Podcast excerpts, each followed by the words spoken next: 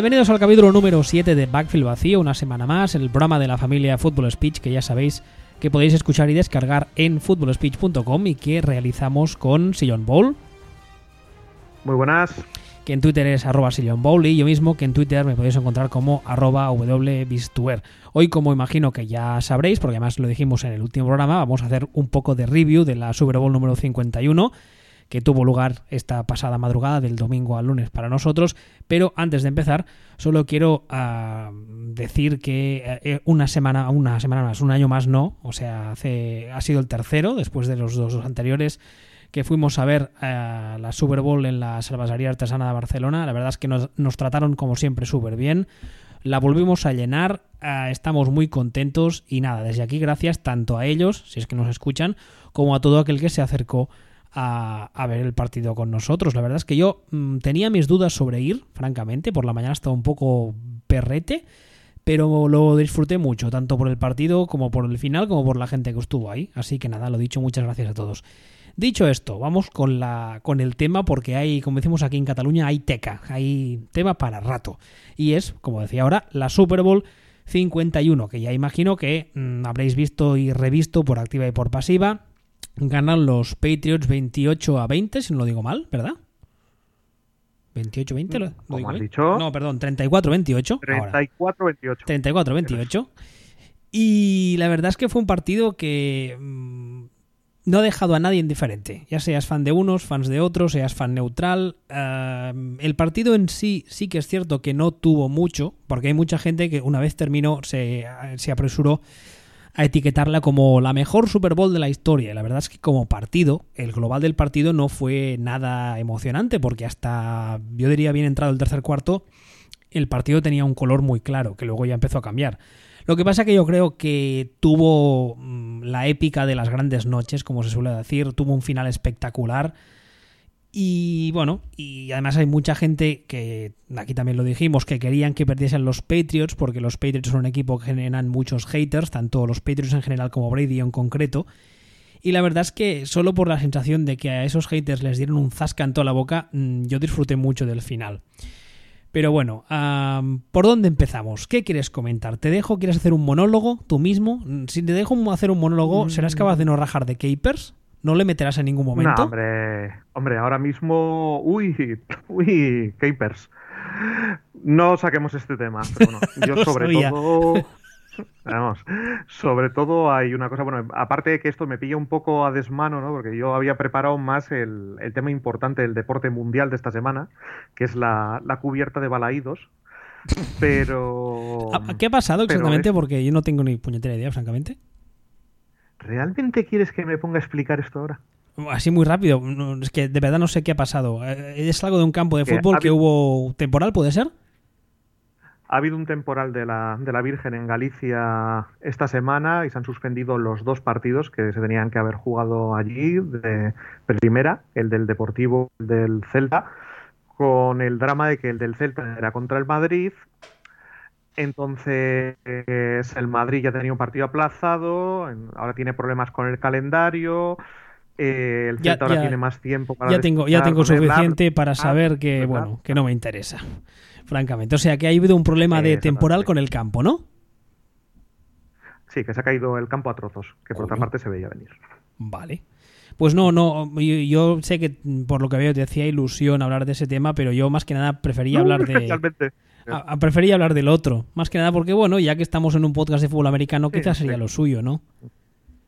Nada, pues en, en, este tema, lo que es en la Super Bowl, yo, bueno, sobre todo globalmente, lo que más me está sorprendiendo es leer que, que si el mejor partido de la historia, que si... A mí me pareció un partido bastante mal jugado por, por todos o bastante por debajo del nivel que yo esperaba.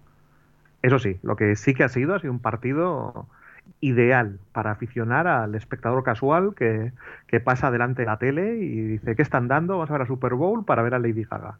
Porque, sí, porque se, sí se quedó. Sí se quedó hasta el final, porque claro, el, sí, el, el final, por ejemplo, sí. nosotros en la cervecería nos pasó que hubo mucha gente que el tercer cuarto se fue. Claro, y yo imagino que hay no, mucha gente que la vio... Parecía, Sí, sí, parecía que estaba el pescado vendido. Pero es que la, pero el tercer y cuarto cuarto, es que lo que estoy diciendo es que fue puro cine, es que es que solo faltaba, yo qué sé, John Rice Davis haciendo de Patricia y diciendo cuenta con mi hacha. Era, fue espectacular, fue épico de esta, de esta épica de las grandes victorias o, o de las grandes narrativas, ¿no? Esto que, esto que acabo de decir creo que convierte a George McDaniels en elfo, ahora que lo pienso.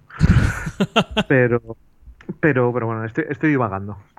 Sobre todo, para mí también este partido es importante, más que nada porque quita las dudas y convierte a estos Patriots de Belichick y Brady en, iba a decir esta generación, pero, pero en realidad es que han pasado 15 años de su primer título, han sido dominantes en dos generaciones consecutivas que es el mejor grupo de, al final de, la historia de este deporte, sin, sin, sin, sin discusión, sin, sin nada que haya por ahí de, de duda realmente porque podemos hablar, pues eso sí, siempre van a salir las polémicas, las trampas, el Spygate, el, el Deflategate, todo ese tipo de cosas. Pero bueno, yo además yo siempre he tenido la sensación de que todo ese tipo de trampas eran cosas que, hacía todo el mundo, que además hoy me llevando la razón. Sí, he tenido una media discusión esta tarde en Twitter. Sí, he tenido una media discusión esta tarde por, por, precisamente porque salió, no sé si creo que he leído en, eh, que fue durante el, el post partido que salió el tema y Tony Danji vino a decir que, que eso lo hacemos todos. Lo que pasa que, bueno, a los Patriots les pillaron. Sí, sí, bueno, en realidad ha sido algo más gracioso aún, pero bueno, lo sacó de John Sanders, que, comentó que era algo que sabía toda la liga, que, los Colts de Tony Danji, por ejemplo, pues tenían controladas las señales de los rivales. Y bueno, pues hoy ha salido Tony Danji, que es un señor muy, muy mojigato, muy cristiano, muy calmadito, a decir que, bueno, que sí que era cierto, pero que ellos no hacían trampas. Claro, que a, allí solo le ha faltado decir que la culpa es de los rivales porque van provocando, ¿no? La culpa es de los padres porque las visten, bueno, pues como las visten. Vamos a dejarlo ahí. Me, hace, me hace mucha gracia el hecho de decir, no, no, nosotros hacíamos lo mismo que ellos, pero ellos hacían trampas y nosotros no. Dices, vamos a ver, si estás haciendo lo mismo, mm, explícame cómo unos hacen trampa y los otros no. Pero bueno, eso es otro tema en todo caso para la semana que viene quizá. Sí, porque, hay, porque hay matices, eh, que si uno tenía la cámara no sé dónde, otro no sé cuánto, pero al final son matices. Pero vamos, hablamos del, hablamos del partido, si te parece. Sí, a ver, yo creo que lo dije las horas después del partido y al día siguiente, yo creo que ah, después de esto, si realmente no aceptas que Brady es el quarterback más grande que ha habido en este deporte, Mm, yo creo que lo que te mueve más que una capacidad analítica es una bilis de hater que te impide ver la realidad, porque lo que tú decías ahora, este equipo ha sido grande en dos, en dos ah, décadas, pero es que ser grande ahora es mucho más complicado que serlo hace 20, 30 años. ¿Por qué? Porque hoy en día, por ejemplo, hay una cosa que se llama salary cap, que posiblemente los que lleven poco siguiendo este deporte no saben que esto existe solamente desde el año 94 todos los equipos de antes no existía el salary cap, no existía la agencia libre, con lo cual tú te pillabas un jugador y a no ser que quisieras mandarlo por un trade a donde fuese, ese jugador te pertenecía hasta el fin de los días. Entonces, claro, montar una dinastía. Si nos fijamos, por ejemplo, tú coges al, roster de los Steelers, que ganaron, no sé, eh, durante la misma década cuatro Super Bowls, y el roster apenas cambia durante esas cuatro Super Bowls. Tú coges a estos Patriots de Brady, y aparte de Brady y de Belichick, ha cambiado todo Cristo.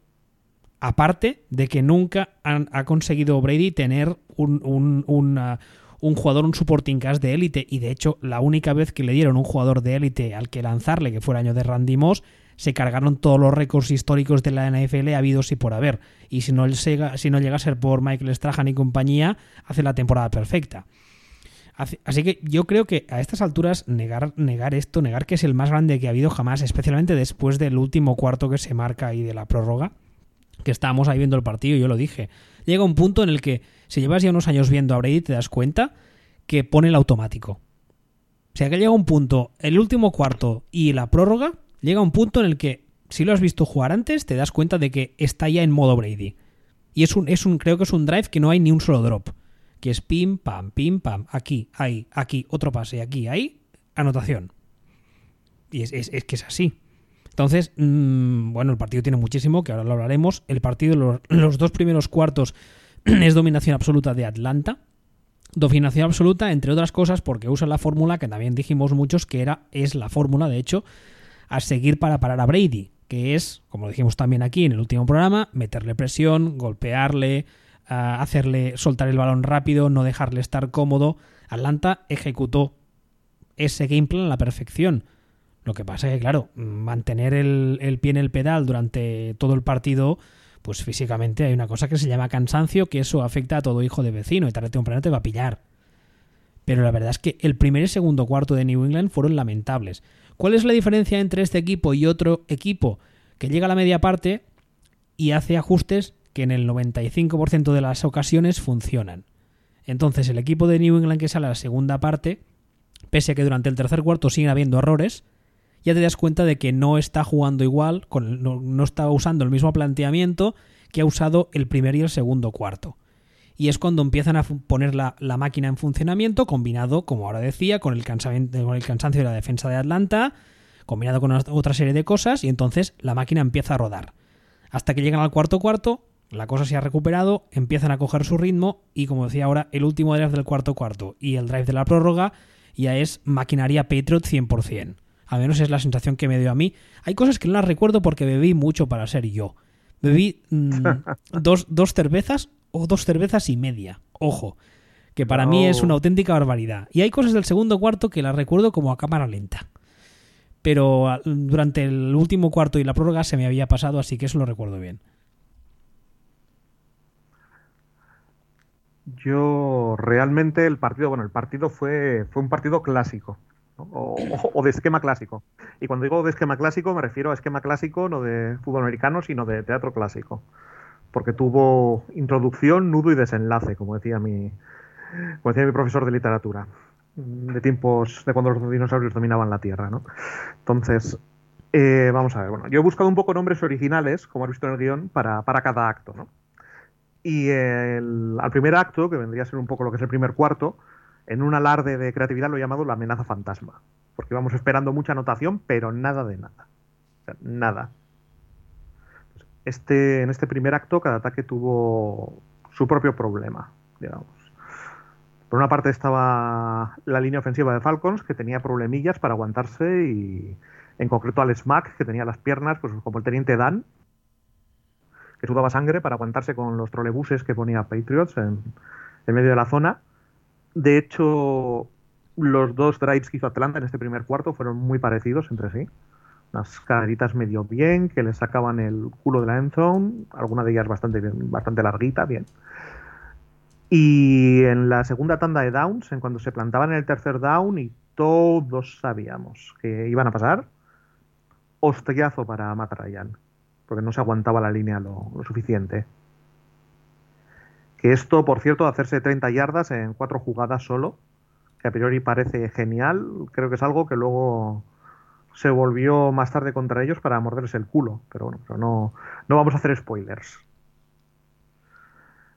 Luego Patriots o el ataque de Patriots. Pues si no fuera porque hablamos de Belichick y McDaniels, yo tenía un poco la sensación de que les habían pillado por sorpresa la, defensa al hombre y, sin bleach, con solo cuatro tíos presionando de, de Falcons. ¿no? Un poco como si se hubieran acostumbrado a la desidia de Steelers y estuvieran esperando más o menos la misma defensa en zona blandita. Porque no sé cómo lo verías tú, pero el otro día ya dijimos, suponemos que he visto lo de Steelers, Falcons, pues no harán lo mismo, cantaron una defensa mixta, eh, con bastante hombre, con tíos eh, incordiando en las zonas intermedias estas, intentando sacudir a Brady. Y hicieron eso. Y pareció que les pilló por sorpresa. No, no sé si a ti te, te pasaría como a mí que, que quedé diciendo, pero ¿cómo es posible que McDaniels no tenga nada preparado para esta defensa que todos sabíamos que era lo que le iban a plantear? Sí, a mí, más que plantearle, o sea, más que que les pillase por sorpresa, la sensación es que era un poco como, pero si todos sabíamos que esta es la fórmula para, para parar a Brady. O sea, y le están aplicando y les está saliendo a la perfección. Y es que además los mismos Patriots tienen que saber que esa es la fórmula a evitar si quieren que su ataque funcione. Y parecía un poco, eh, un poco, bueno, lo que dices tú, que no hicieron los deberes. Un poco, en plan, hijos, ¿no aprendisteis nada en las dos Super Bowls que perdisteis? No, no, no tenéis claro que, o sea, ¿no sabéis también como nosotros que si queréis que vuestro ataque funcione tenéis que evitar lo que está pasando? Y sí que es verdad, especialmente el primer cuarto, yo tuve la sensación, que aún no había bebido mucho y me acuerdo, tuve la sensación de que mm, era como ¿Qué está pasando? No puede ser que, esta desidia sea los Patriots, unos tíos que un staff que prepara que prepara los partidos hasta, hasta el detalle más enfermizo y parece ser que no han preparado nada porque la defensa de Atlanta, como yo creo que durante el partido eh, en momentos concretos se vio, no era tan buena. No era nada del otro mundo. O sea, ejecutó un game plan que era el que tenía que ejecutar porque tampoco había mucha ciencia en eso. Era, era un, un plano a seguir, era el que era. Tenían que hacer ese sí o sí y durante momentos puntuales les funcionó perfectamente. Pero yo creo que fue más por, por esto que digo ahora, ¿no? Por, por esta especie de, de como falta de preparación de los Patriots que cuando llega, lo que decía ahora, ¿no? Cuando llega tercer cuarto y cuarto cuarto en especial, que ya han, arreglado esos problemas, combinado con la falta de fuelle, pues entonces ahí se acaba la defensa de Atlanta. Pero fue muy, fue muy decepcionante. El primer cuarto en especial, la sensación, eso, ¿no? De decir, tíos, no aprendisteis nada. Si es que parece. E, es el mismo esquema que os hicieron los Giants, obviamente con menos calidad. Con menos calidad hombre a hombre que la defensa de esos Giants, pero era lo mismo. Pero no sé. Mm, igual realmente el planteamiento defensivo. Yo he intentado volver a verla entera, no he podido, he visto trozos otra vez y con más calma, pudiendo darle al play y a la pausa, rebobinando esas cosas, sí que me he fijado que jugó mucho la defensa de Atlanta con la velocidad, que al fin y al cabo es el argumento que ya dijimos aquí, que tienen principal y que tenían que explotar. Jugaron mucho con los cruces en los líneas defensivos. Eh, eso, con la velocidad. Y eso, el primer cordón especial a, la línea de ataque de los Patriots la hace ir auténticamente de culo. Sí, sí, no, no. Es, yo, si este mismo planteamiento lo hace cualquier otro, cualquier otro, le estoy sacando las tripas despotricando pero como me lo encontré en Patriots, lo que me quedé fue desconcertado. O sea, fue. No, no, no me esperaba esto. No me esperaba esta sensación de que el equipo poco preparado sean Patriots. Y además es que también, tuvo otra sensación durante el partido y es que si Atlanta no llega a cometer una serie de errores, que ahora hablaremos de ellos, imagino, que fueron errores de Atlanta, que no fue mérito de New England, el partido mm, termina tranquilamente. creo, a la media parte llevamos 28-3, ¿no? Pues termina tranquilamente 40, 43 o 47, ¿eh? Y, 21-3, anotan los primeros Atlanta que se ponen 28-3. Ah, eso es, 21-3 la media parte, eso es. Pero vamos, que si no, si no llegan a cometer una, esa serie de errores, Atlanta, se llevan el partido con una diferencia en plan escandalosa, especialmente para tener delante los Patriots. Lo que pasa que, bueno, los partidos, aunque suene atópico de fútbol, los partidos hay que jugarlos hasta el minuto 90. Y bueno, y... Sí, todos los partidos duran 90 minutos. Exactamente. Bueno, en este caso un poco más porque hubo un cuarto de prórroga, pero vamos, yo cuando llegamos al cuarto, al, primer eh, tramo de la prórroga y además ganó el sorteo New England, y además hay testigos, yo lo dije, esto se ha acabado.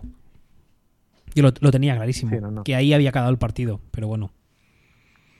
No sé, también del, mismo modo, también tengo claro que cuando llegamos a la media parte, por mucho que estuviesen abajo 18, 17 puntos, otro equipo, llega a ser otro equipo el que va perdiendo y me voy a casa, tal cual. Pero como eran los Patriots, dije, ojo, ojo ahí, porque esto no ha acabado como así acabó siendo. Pero sí, coincido contigo que la sensación al principio del, partido fue en plan, ¿qué está pasando aquí? ¿Estos quiénes son? Porque, de hecho, estamos hablando del principio del partido, pero si antes he hablado de, tres actos y marcamos un paso al segundo acto con el fumble de, de Garrett un segundo acto al que vamos a llamar también creativamente el ataque de los clones, porque ahí fue cuando eh, Sanahan se acordó, perdió el miedito y se acordó que sabían atacar. Todo ese, todo ese segundo acto, todo ese segundo episodio, hasta mitad del tercer cuarto, consistió en Atlanta atacando, destrozando a Patriots, perdiendo el miedo, y Patriots entrados en pánico, entrados en, en no saber ni, por dónde les daban. Ahí Atlanta hizo clic en el momento del fumble, parece que se dio cuenta de que realmente no tenían por qué tener miedo y podían aportar a hacer cosas y todo iba bien. Y ahí se marcaron dos series de touchdown consecutivas y exactamente iguales, son muy muy similares. fueron dos series de 70 yardas cada una, o 70 y 60 y tantos, más o menos. Las dos fueron series de 5 jugadas clavadas. Y otra vez lo mismo. Hicieron las dos series consecutivas en, en un minuto cuarenta y tantos, un minuto cincuenta, en menos de dos minutos cada una. Que esto luego también después, como decía antes, pues, creo que no les vino demasiado bien. Sí, respecto a eso, yo tengo dos estadísticas que creo que hablan, o sea, definen lo que fue el partido bastante a nivel de, de ataque para Atlanta. Hay mucha gente que cuando terminó el partido apuntó a Kyle Shanahan como uno de los culpables, yo entre ellos, y luego, como pasa siempre en, estas, en este tipo de partidos, bien, vino la contrarréplica de los cuñados. Que es decir, oh, los que culpáis a Kyle Shanahan no tenéis razón. Vale, muy bien. Cogemos las estadísticas y creo que hay dos estadísticas que hablan por sí solas. En primer lugar, los Falcons convirtieron en todo el partido un primer un tercer down de ocho intentos, solo uno en todo el partido. Eso para empezar. Y en segundo lugar, el tiempo de posesión de los Patriots en todo el partido fue de 40 minutos y 31 segundos, contra el de Atlanta que fue 23 minutos y 27 segundos. Así que decir, los que culpáis a Cal Shanahan no tenéis razón. Hombre, el play call podría haber sido otro, francamente. Yo considero. no sé, no sé qué te pareció, qué te pareció a ti, pero la verdad es que mm, especialmente en el primer, segundo, cuarto, viendo como el ataque de Atlanta estaba haciendo bailar a la defensa de New England un poco como le apetecía. Mm, yo hubo cantadas de jugadas que no acabé de entender. ¿En el primer y segundo cuarto? Sí. Hombre, en el primer cuarto sí, en el segundo cuarto cada que salían enchufaban siete puntos. El primer cuarto sí que es cierto, y el primer cuarto, de hecho, en el, eh, en el primer cuarto hicieron dos drives y los dos también fueron fueron muy similares. De hecho, es curioso que los dos drives del primer cuarto fueran casi calcados, que terminaran en un sack eh, en, la segunda, en la segunda ronda de downs. Y los dos drives que hicieron en el segundo cuarto también fueron calcados. Y fueron también eso, pues lo que decía antes, cinco jugadas, 70 yardas, dos minutos. Touchdown. Fueron clavados, clavados. Yo vuelto a ver la sensación que tengo antes lo he comentado, que es que en el primer en el primer cuarto, cuando llegaban al tercer down y todos sabían que, iban a pasar, Alex Mack no se aguantaba. No se aguantaba y le penetraban, le penetraban por el centro, le empujaban por el centro, se colapsaba el pocket y entonces le acababan dando al otro. Pero sí pero me quedó la sensación de que esos dos tercer downs fueron muy, muy claramente así. O sea, tuvieron esa, ese perfil en el, en el primer cuarto. Yo no sé si es que le habían chutado a Alex Mack, hasta pasado un cuarto de hora no empezó a, no empezó a funcionar. Realmente, que tampoco lo descarto que fuera por ahí el tema. Y en el segundo cuarto, sin embargo, fue clic, clic, clic constante. anotación, anotación. Los 21 puntos fueron eso. Salieron tres veces y fue anotación, anotación, fumble return. Y ya está. se, acabó el, se acabó el tema yo por, por eso no lo veo, no lo veo tan tan claro. Y luego ya el, el resto de los terceros downs, si te fijas, eh, los que hay en el, en el tercer cuarto, cuarto cuarto que no funcionan, también hay, son todos sacks. Son, bueno, sí hay un par de lanzamientos incompletos, pero, pero tiene, sí creo que tiene cinco sacks, son los cinco en tercer down, una cosa así. Y, en cuanto al tricol de Sanahan, pues de entrada yo eso ya te digo, pues lo veo más o menos bien, hasta que me parece que en el cuarto cuarto peta y se vuelve loco, pero bueno, ya lo comentaremos luego, pero es, pero creo que es que absolutamente peta por completo. Y yo de hecho, y con respecto al time call, yo no tiraría tanto sobre Sanahan como tiraría sobre Dan Quinn. Porque que yo entiendo que Sanahan tenga su estilo y su sistema y continúe jugando más o menos de la misma manera. Y más cuando acaba de plantarse 21-3. Lo que no termino de entender es que Dan Quinn no le coge y le diga, chaval, eh, se le están acabando las pilas a la defensa. Mete un poquitín más de carrera para darle para ganar tiempo y, y darles oxígeno, ¿vale? De todos modos. Mm, Eso es lo que yo. Por... Sí, a, ver. Sí que tienes razón en el hecho de que Dan Quinn en ese momento es el head coach en ese equipo y Shanahan en ese momento sigue siendo el coordinador ofensivo. Pero de un coordinador ofensivo del que se ha hablado tanto este año, se le ha puesto tan bien y que además no deja de ser un head coach de facto, porque sea, en el momento en el que termina el partido técnicamente ya es un head coach. Ah, yo esperaba que fuese más consciente de que su defensa necesitaba ayuda, porque es que llega un punto mm, a partir del... Yo creo que vamos a, coger el tercer cuarto como el, como el catalizador que hace cambiar un poco las tornas en todos los sentidos, ¿vale? Sí, no, sí de hecho te voy, te voy a decir el punto exacto. El partido cambia en el sack de Matt Ryan. En el, momento del, del, strip sack. Sí. Sí, sí. Pues en, ese momento, en ese momento, quizá un poco antes, pero si no al menos en ese momento, tú tienes que tener claro que tu defensa está fundida y que cuando tienes, cuando sales en ataque, lo que tu objetivo principal, especialmente cuando en ese momento van, no me acuerdo, pero te lo digo, van arriba aún de 7, ¿puede ser? ¿O de más? ¿Cuándo? ¿En qué momento? En el tercer cuarto, cuando el sack de Matt Ryan, o, vamos, cuando empieza el tercer cuarto, creo que van 30 a... 28. No, 28, Ay, perdón, que no pasaron de 28. 21 y 7, qué manía. 27 a 9, ¿puede ser? O a... Algo así. 28-10. 28-10. O sea, vas ganando 18.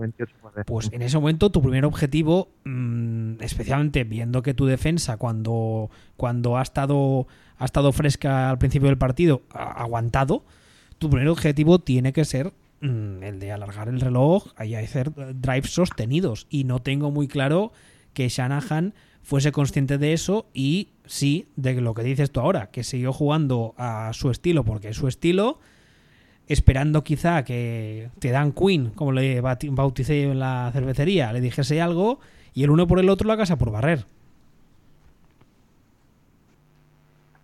Sí, bueno, también la sensación que teníamos todos en ese momento, con esa distancia, es que a, poco que el ataque tirara, porque por mucho que se veía que sí, pues ya no llegaban igual, también, eh, también Patriots habían hecho unos ajustes al descanso, uno que me llamó mucho la atención, que es que pasaron de jugar 4-3 a jugar 3-4. Esto es muy simplificando mucho, pero pasaron de jugar 4-3 a jugar 3-4.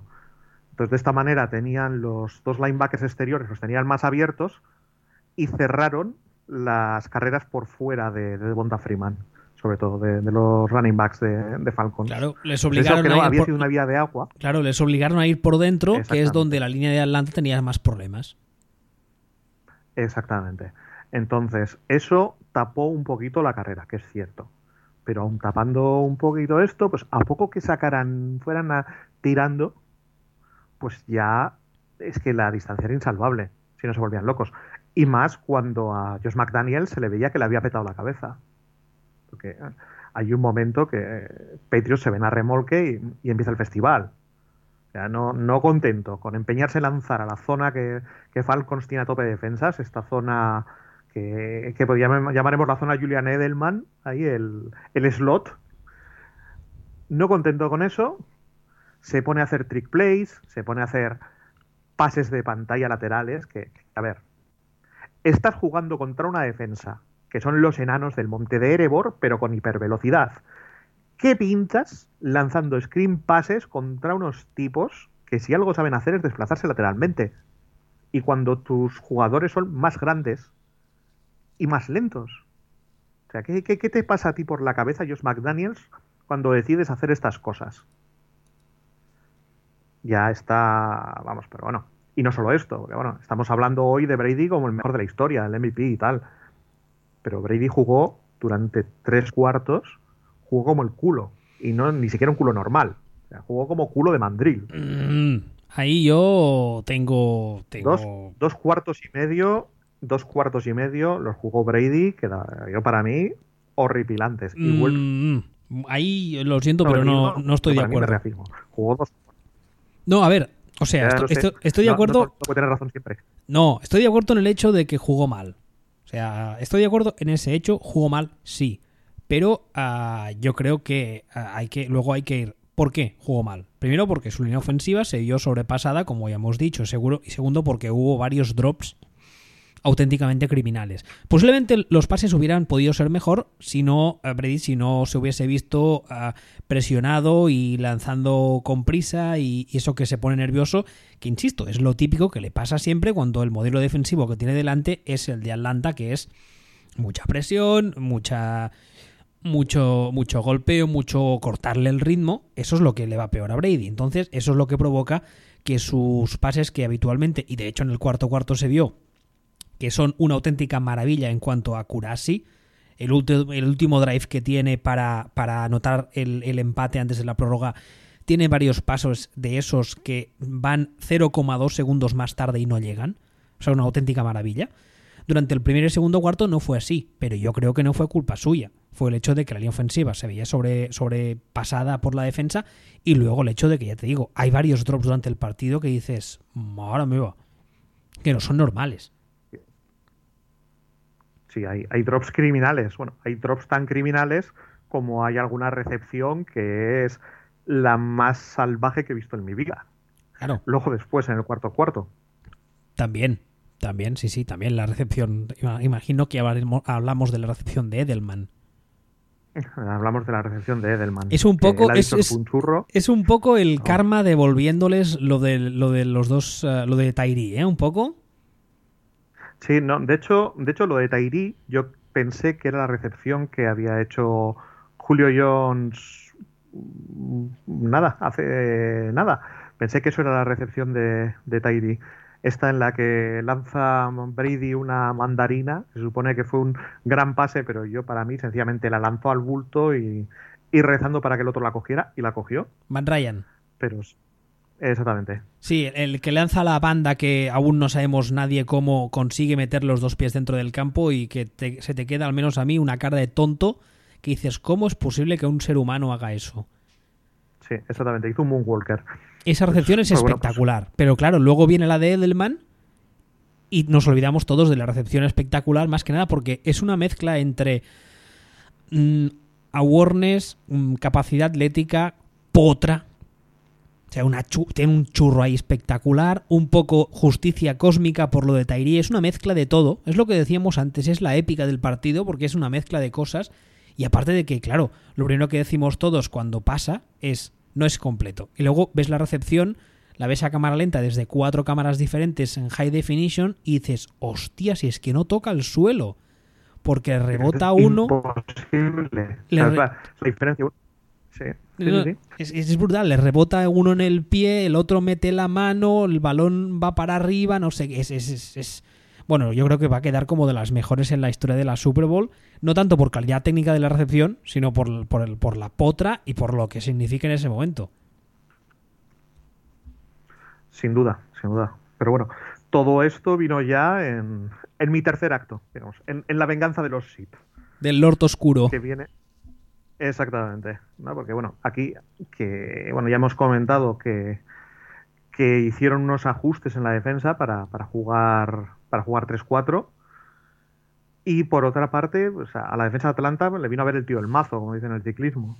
¿no? Se, de repente se acordaron de que con la velocidad que anotaba el ataque, pues es que no había forma de que salieran ellos del campo y, y llevaban todo el partido persiguiendo hombre a hombre los receptores de, de New England y la, la, secundaria se desfondó, los abueletes que tienen por ahí pues se les acabaron las pilas y bueno, pues nada, pues hasta aquí todo normal.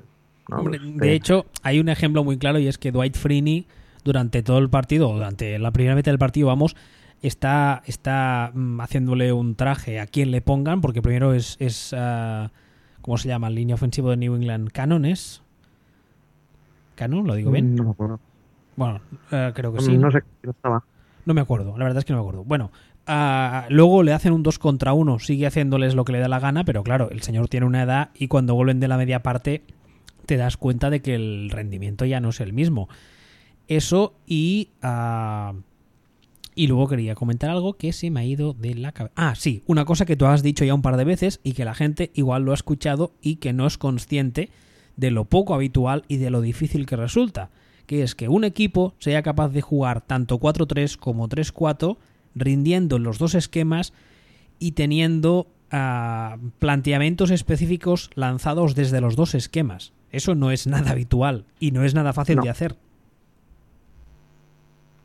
No, no, no, para nada.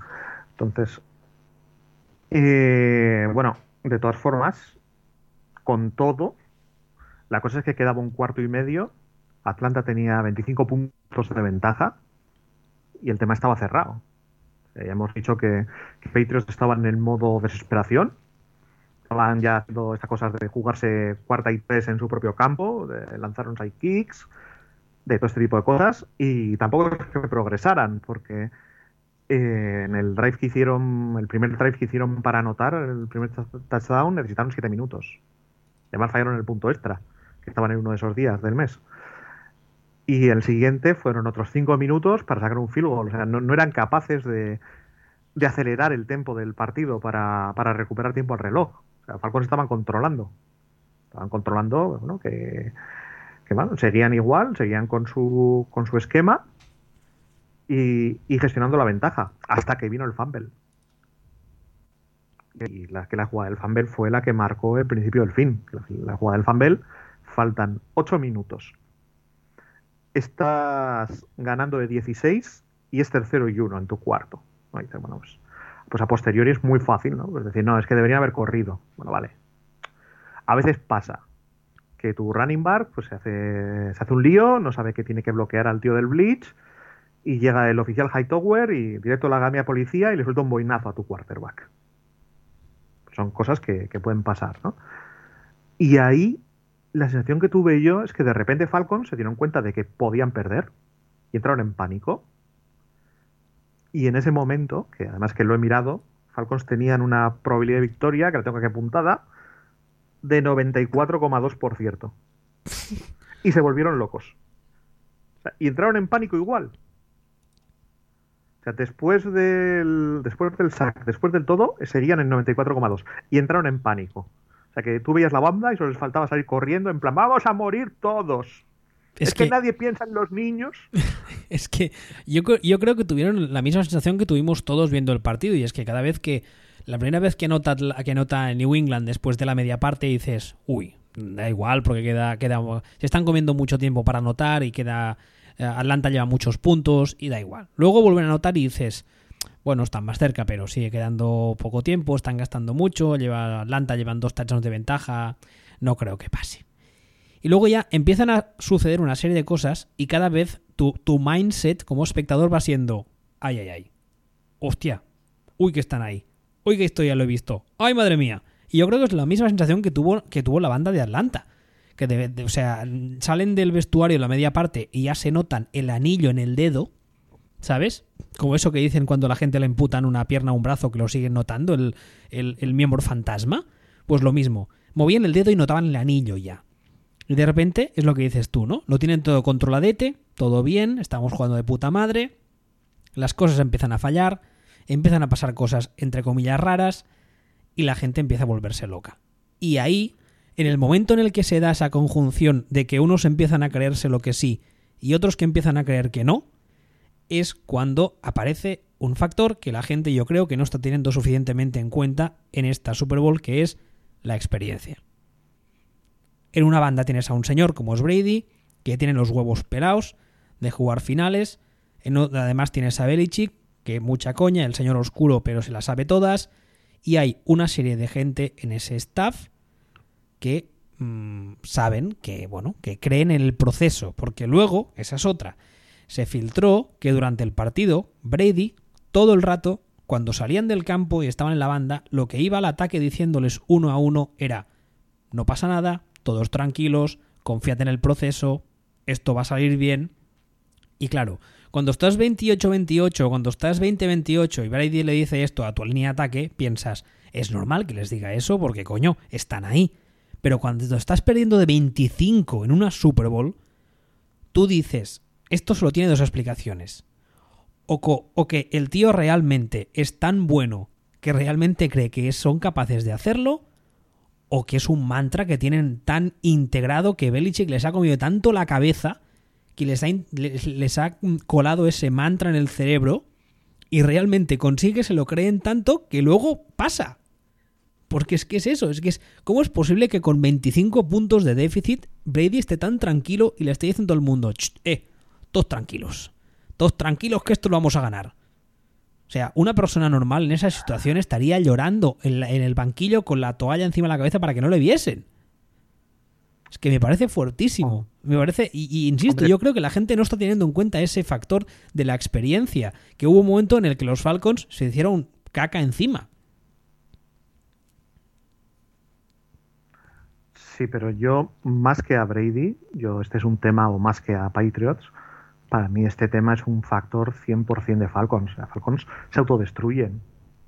Ocurren una serie de cosas, eh, hay una serie de jugadas que no tienen ningún sentido, que están gestionadas fatal. Hay una, hay una jugada, hay un par de jugadas de hecho, que a falta de 7-8 minutos, ganando, pues no sé si estaban ganando de 8 o todavía estaban ganando de 16, inician la jugada con 25 segundos en el reloj que parece una parece una, aberración descomunal en una situación así, en una Super Bowl que, que Sanahan, porque esto sí que para mí es Sanahan, inicia una jugada con 25 segundos en el reloj cuando lo que tenía que hacer era estar quemando reloj, como un descosido. una sensación de caos descomunal. Y bueno, y llegamos a, a la jugada, porque después del lanzamiento de la mandarina Julio Jones que hemos comentado, que parecía, es que parecía que estaba la victoria, es que lo tenían ya. Ahí estaba. Y me da igual cuál sea tu identidad como ataque. Ahí estás. Faltan cuatro minutos y estás segunda y once en la 23 de Patriots. Ganas de 8. Si Matt Ryan ahí se arrodilla dos veces y chutan el field goal, estamos hablando de que faltan menos de cuatro minutos. Has obligado a Patriots a gastar dos tiempos muertos solo les queda uno y ganas de 11 puntos. En cuatro minutos necesitan, con solo un tiempo muerto, recorrer el campo, anotar, convertir de dos, recuperar un onside kick, avanzar hasta field goal y anotarlo. Todo eso en menos de cuatro minutos. Y en lugar de eso, intentas lanzar, te comes un sack, un holding y le dejas a Tom Brady contra tu defensa muerta tres minutos y medio, que le sobró uno. Para mí una, catástrofe, una autodestrucción de Falcons como yo no he visto en aparecido. Eso es una, es una, yo creo que es una cagada que se enseñará en los libros de historia en plan, niños, esto es lo que no debéis hacer. Porque es que además es que, o sea, si fuese tercero y once, puedo llegar a entender que no se pase porque aparte de que es tercero, es que dices, bueno, es que si resulta que me quedo muy lejos y quiero intentar la conversión de cuatro, entonces estará muy claro que en cuarto voy a pasar sí o sí. No sé, eh, estoy haciendo cábalas auténticamente kafkianas. No, pero, es que, pero, es que tampoco tenía sentido. Es que no, no, no, ya lo sé, por eso mismo. No, ah, tiene, ningún, no tiene ningún sentido. Pero es que... chuta, obliga, obliga a los Patriots a, gastar sus tiempos muertos y chuta. Y estás 11 arriba. y a partir de aquí necesitan un milagro. Es que, es que, da igual todo lo que haya pasado antes. En este punto necesitarían un milagro. Pero es que además es que correr es la, es la, eh, es la, la, situación más lógica en todos los aspectos posibles, porque mm, vamos a mm, suponer que no pasa nada raro, que en principio cuando tú cantas una jugada no puedes cantarla pensando que va a pasar algo malo, tienes que pensar que va a salir bien. Eh, tu corredor va a quedarse dentro del campo. Es lo eh, eso va a pasar 9 de cada 10, a no ser que cantes un pitch por fuera si eres un normal, pero bueno. Se va a quedar dentro del campo.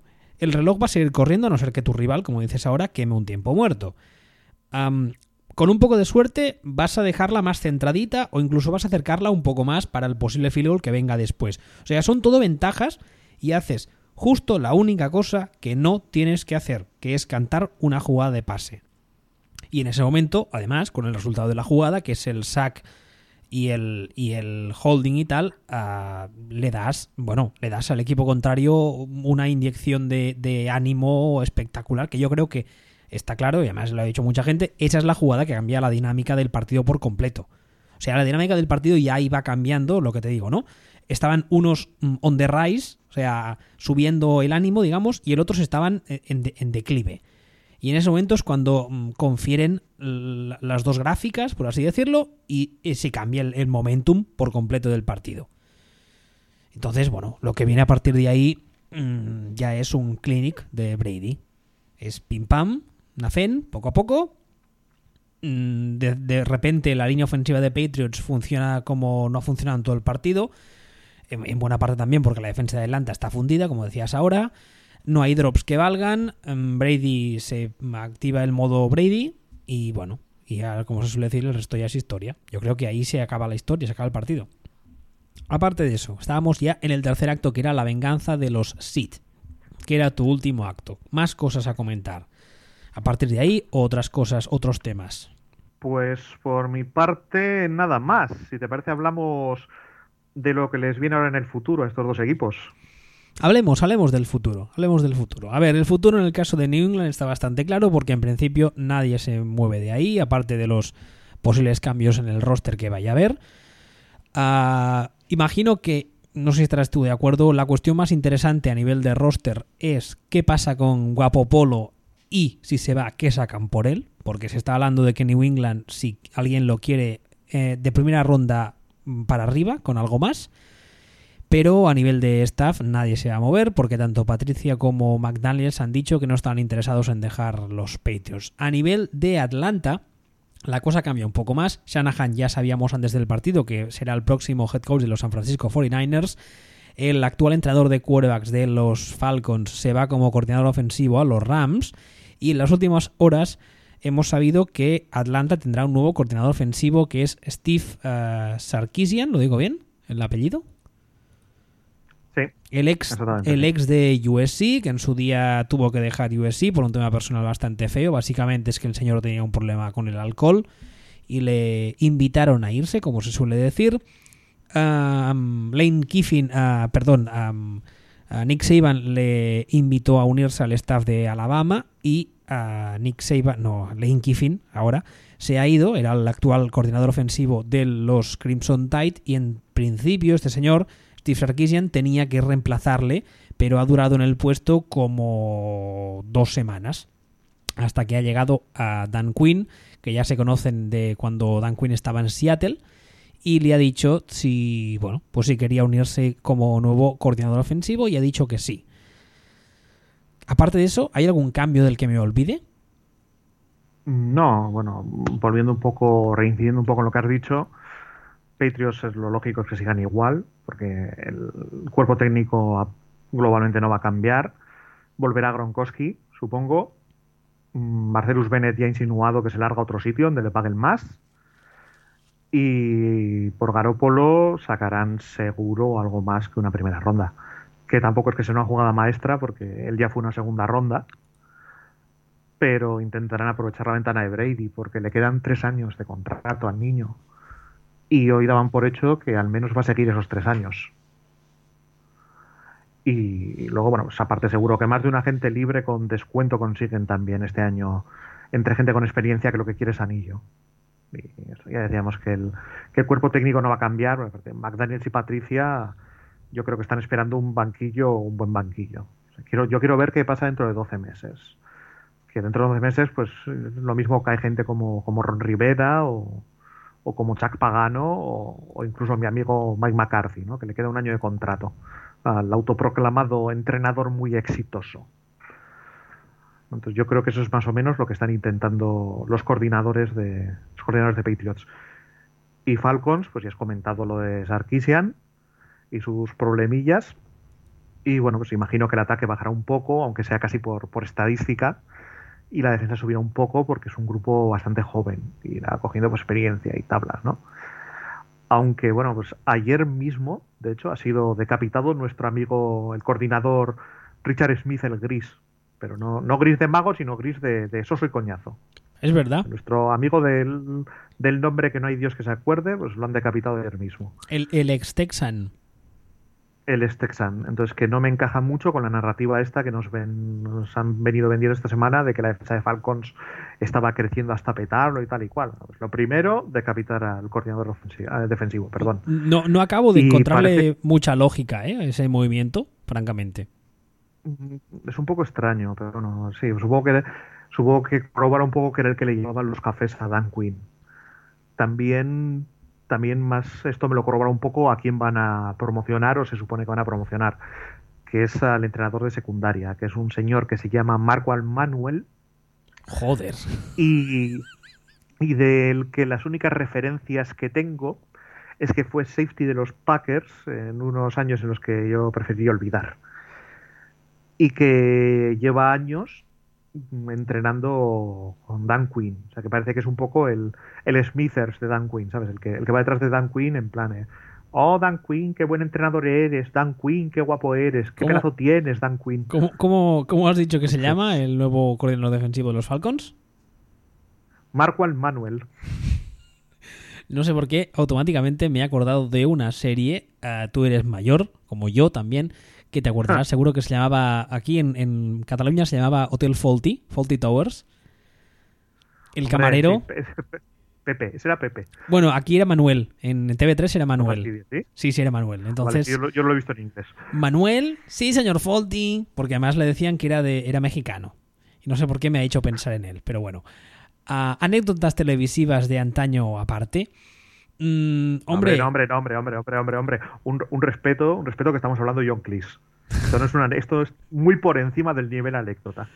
Esto es, estamos, estamos, hablando ya de, de, otros niveles. Este es el Tom Brady de, de los humoristas. Ojo, cuidado.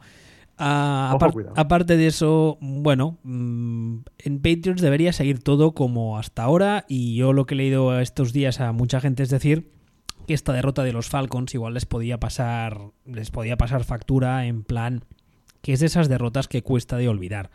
Más que nada porque cuando todo lo tenías más o menos controladete y como decía antes, se notaban ya con el anillo en el dedo, de repente se hicieron la picha un lío, se pusieron nerviosos y se le acabaron pegando. Pero yo creo que, al menos en defensa, que todo el mundo apunta, mm, yo creo que también un poco de forma injusta, pero bueno, todo el mundo apunta como la principal culpable de la debacle a, es lo que decías tú, es un núcleo muy joven, que en principio mantiene a todos los jugadores más o menos, y el año que viene tiene que ir a más. El ataque en principio tiene que seguir igual. A no ser que pase como algunos uh, ya han vaticinado, entre los cuales me cuento, que el auténtico valedor de este ataque era Shanahan más que Matt Ryan. Claro, si pasa eso, el año que viene, bueno, pues veremos qué pasa con Steve Sarkisian, alias El Birras. Sí, pero bueno, eso hasta el año que viene no, no lo sabremos. Así que yo por mí, aquí hemos terminado con el análisis de la Super Bowl. Pues sí, sí, para mí también. Y con la tontería, pues no una temporada entera de backfield vacío, pero casi. La semana que viene haremos ya el primer programa de off-season en el que vamos a hacer un poco de repaso de especialmente los movimientos de entrenador que ha habido, que ha habido unos cuantos, y también si ha habido algún otro tipo de movimiento, creo que no. Básicamente de head coach y de, y de coordinadores. Y luego ya pues veremos qué vamos haciendo de cara a la, al resto de off-season. Recordaros como siempre que nos podéis escuchar en la web de footballspeech.com, que en Twitter somos arroba Bowl, aquí el caballero, y yo arroba wbistuer. ¿Algo más que añadir? Nada, nada más. Pues hasta la semana que viene.